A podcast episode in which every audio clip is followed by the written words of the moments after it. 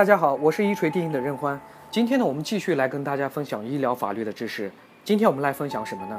今天我们分享的主题是：你不了解法官，我来告诉你。大家都知道，病例在处理医患纠纷案件中呢，起着至关重要的作用。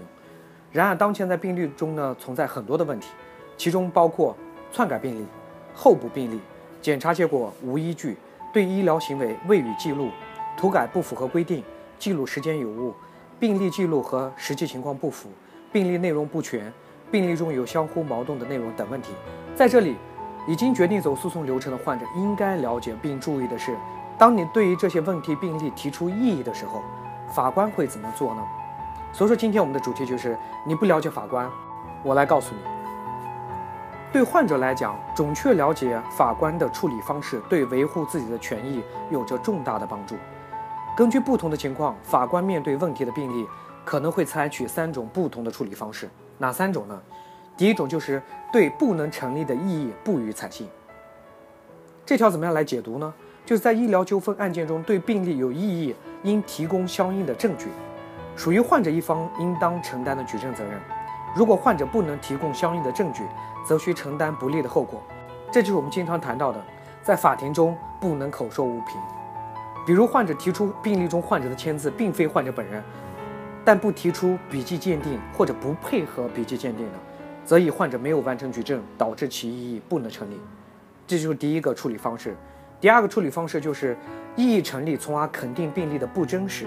既有异议的病例不能作为鉴定的依据，医疗机构需要承担因不能鉴定而导致的不利法律后果，如夹杂着患者病例的问题，比如说患者甲的病例中出现了患者乙的病例。显然，患者乙的病例不能作为鉴定的依据。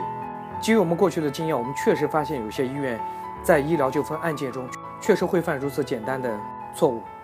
再比如，病例中药品的使用时间发生在患者死亡后，如果医疗机构不能对该记录属于笔误向法庭提供相应的证据，则对于该药使用所记录的病例就不能成为鉴定的依据。这个错误属于一个常识，我相信对于大多数人都可以判断出来，这样的病例医院肯定是有问题的。如果对于医疗机构伪造、篡改病例的异议成立，那么法院可以直接推定医疗机构是存在过错的。这一点我们在之前医患纠纷案件中过错推定的时候也谈过这一点。那么第三种处理方式是什么呢？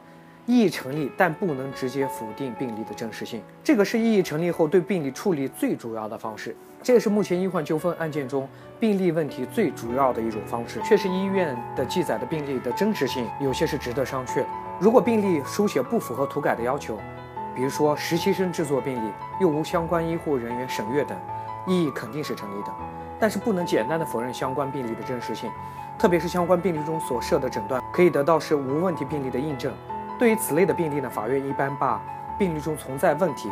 告知鉴定机构，再由鉴定机构从医学专业角度呢，确定病例所对应医疗行为是否得当。如果医疗行为本身没有过错，则医疗机构只只应承担管理责任。当医疗行为存在过错，并对患者造成损害时，医疗机构才承担损害赔偿责任。而病例中所存在的问题将导致医疗机构的过错加大，责任比例增加。所以这一点呢，对于患者来讲，我们也要尤为注意。了解这些处理方法对患者的意义是很重大的，因为只有知己知彼，知道法官怎么样去想。患者才能在维权的道路上不会自乱阵脚，且成竹在胸。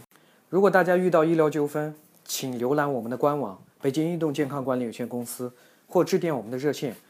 中国最专业的医疗诉讼服务在这里。我们是全国第一个做到由医疗专家和法律专家共同为医患纠纷患者提供服务的团队。